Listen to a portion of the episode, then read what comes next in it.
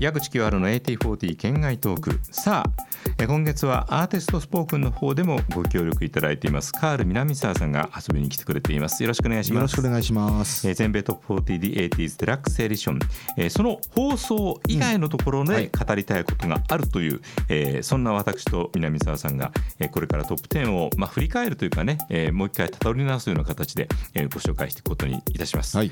えー10位ファビュラスサンダーバースタッフイナフ。はいありましたね、これはあのちょっと前にトップ10に入っていた38スペシャル同様非常に土ぼこりのするような、ん。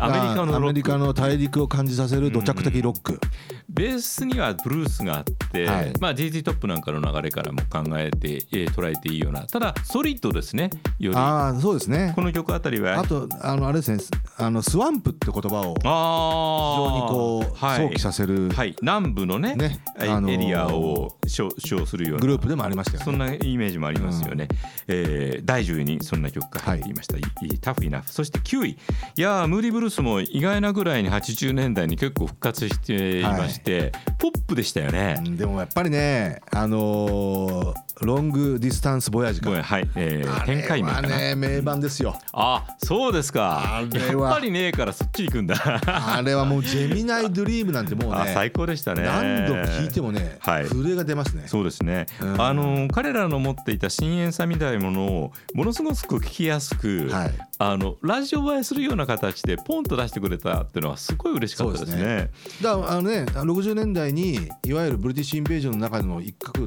を形成していたグループだっていうねまあ、プロはい。プログレッシブなスタンスがあったらしいんですけど、なんかねそこのイメージは私はリアルタイムじゃなかったから余計にこの辺りを聞くと、だあーからねそんなイメージを払拭したような部分はすごくありますね。サウンドだったんではい。はい。これあの聞くたびにね大きな空にはしごをかけてと 青春ドラマのテーマ曲のようだなというふうにこのなるほど。いやアイデストドリームスは 思っていました。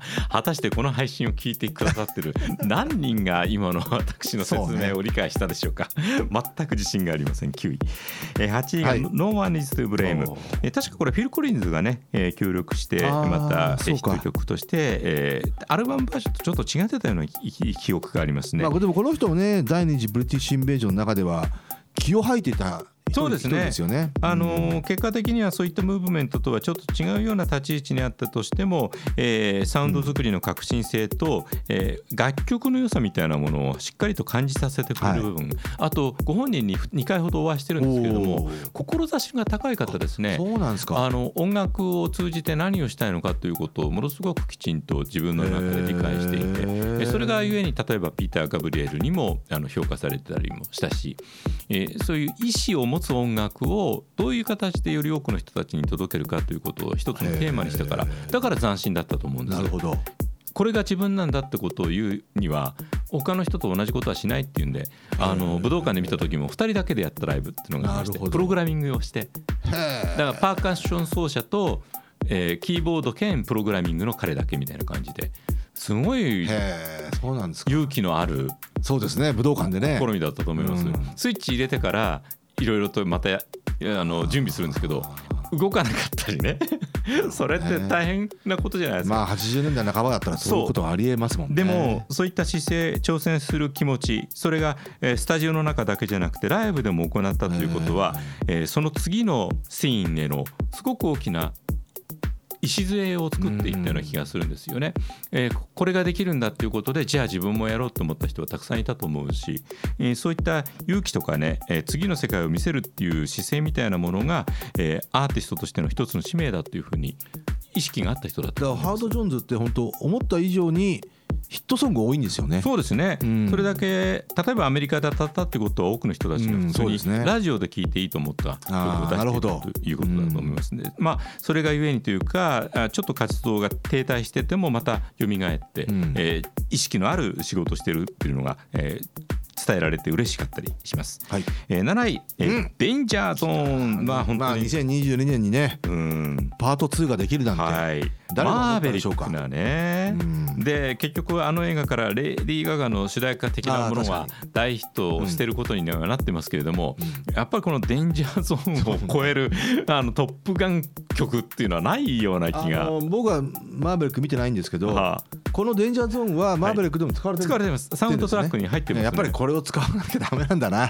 あまあまあそうかもしれないですね。トップガンといえばっていう、あのそれはいかに第一作の「トップガン」がこの長い長い年月もあのある程度きちんとした形で認識され続けてきたか、それに伴う形でこの曲が、えー存在しはい続けてきたかということで、えーさらにねケニー・ロギンスがこの曲をあ担当するにあたっての逸話みたいなものが紹介された時には、うんうん。結構いろいろな方々が吹き出しちゃうようなもう何人もが断ったえー末にケニあーー・ロギンスが歌って結果的にこうなった。これケニー・ロギンスははい。この曲を歌うことは本意ではなかったんですか、本意ではあったかどうかというところまでは、はい。まあいろいろな言われ方として、はい。サウンドラアーティストみたいな風に捉えられるよまあフットルースがありあましたからね。ってこれもあってっていうようなこと。あと「Meet Me Halfway」とかね。あーのーはい。はい腕相撲の映画でしたよね。スタローンのオーバーザトップ。ですね。はい。などなど、えー一時期、えー映画からのヒットしか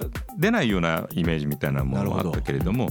まあそれとはまた別にして結果的に彼が歌ってヒットしたことがはい。映画自体にもそしてこの曲自体にも、えーすごく良かったということで、うん。えーじゃあ誰がアプローチされたのか、えー、あるいはスピードワゴンのケビン・クローニンが 歌うかもしれなかった、えーミッキー・トーマスがジェファーソン・スターシップとして担当する可能性があった、えートトが取り上げる可能性ともあった ブライアン・アダムスとコリー・ハートにも、話は言ったという、まあ、あくまでね、えーそんなこともありましたと。ブライアン・アダムスあたりに似合ってるな。もしかしたら歌ってたかもね、えーそして6位にスレッジハーマーピーター・ガブリエル、はい。ピーター・ゲイブリエルが、えーいましたが、まあ、あのジェネシスとのねつながり方も含めてこの86年みたいな部分を象徴するようあな存在でもありました。それは80年代前半にイギリス勢が出てきて全く地図を塗り替えたからうん。ある意味ではこんなキャリアのあるはい、まあ、もしかしたらものすごくコアな不安層を持つような人たちもオーバーグラウンドに来たというようなそうですね。えーいい流れがただ生まれたかなまあピーター・ガブリエルっていうか、まあ、ジェネシスファンから言わせると、はい。要はんまあピーター・ガブリエルもこういった産業ロックに振り切っちゃったなっていう。う、ん、まあ売れるレコードを出したっていうような、別にそれがいい悪いは別としてね。強いですよね、うん。その今カールさんが言ったジェネシス1といえばからすればっていうのは要はピーター・ガブリエル在籍時からのまあジェネシスが好きな人だだからそして3人が残った以前で以前。は分かります、うん。非常によく分かります。だからショック・ザ・モンキーを知ってる人はそっちかそれもあるな僕はショック・ザ・モンキーは本当に衝撃でしたから、はいはいはいはいはい。これがトップ40に入るんだ。つまりウォーマットのピーター・ガブリエルっていうことを言いたいわけですねはい。だやっぱ僕はいまだにショック・ザ・モンキーやっぱ一番好きですし、うん確かにな。しかもあれが80年代的な音作りのも象徴するようなそうですね。部分がものすごくでしょ。80あの80年ぐらいでしたリズムに対するあまりにも豪豪快で個性的でなアプローチという以外にも。えーっとまあ一応ダンスミュージック的な要素も、だからそのスレッジハマーはもちろん素晴らしい曲だしファンクな曲だとは思うんですけれどもね。ね。最初の3枚目ぐらいまでのソロアルバムで試みていた本当に孤高のアーティスト像みたいなものを打ち出していたピーター・カブリエルもぜひそうですね。ね聴いていただきたい味わっていただきたいなとえーつくづく感じる次第です、はい。えー今回もアルバムをはしょります、はい。えー5位エル・デバージフード・ジョニー。あどうですかこのあたりは？これは映画あそうかショートサーキットか。そうですね。はい、えーデバージはやっぱりねはい、結構80年代に入ってからあ90年代に入ってからあの「アイライキット現象が起こったりとか。ああそうだサンプリングでね。そう。はあはあ再評価。どっちかっていうと当時はちょっとこうソウルファンから言わせると、ううんっぷっぷな感じですよね。ああそうか、うん。まあでもヒット曲としてのっていう意味合いがね。ただまあ「アイライキットぐらいまではまだ許せましたけどちょっとまあフーズ・ジョニーとかリズム・オブ・ザ・ライドになるとうん。もうちょっとポップな感じだねっていう、でもこれ聞いた時にああスクリッティポリッティとかみんなちゃんと聞いてるんだなってすごい思ったの。ソウルの人たちも、はいはいはい。あの切れ味というかリズムアプローチというか、サウンドクリエイトってすごく共振するじゃないですか。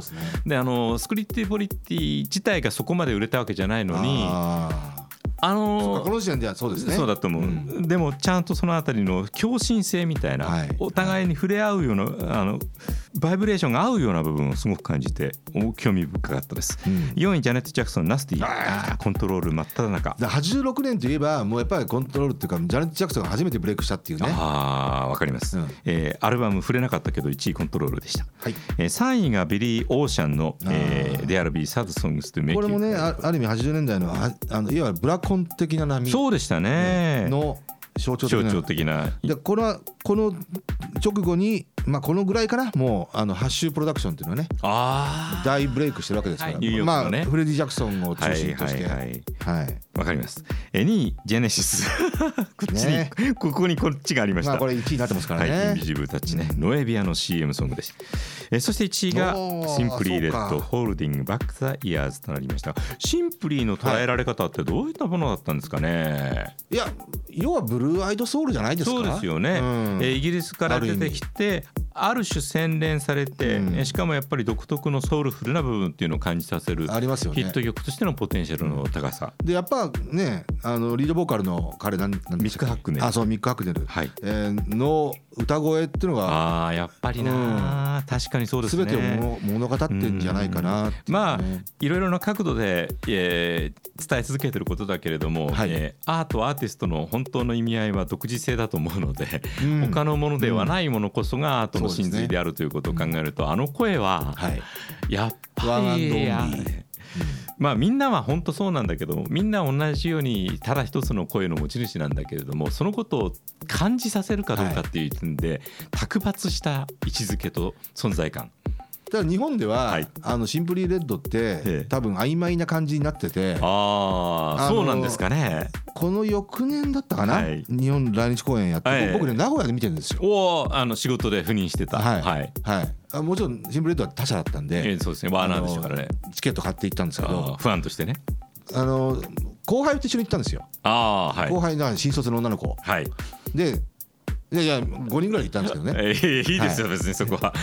その子が何も言いたくないやっぱりですはい。多分曖昧に捉えててシンプルレッドって人の名前と思ったらしくて。ああまあ近いものはあるけどね。登場した瞬間 はい。シンプリーって言ったんですよ。ああいいですね。あなるほどっていうね。とても素敵なエピソードそういうエピソードがありました。はい、はい。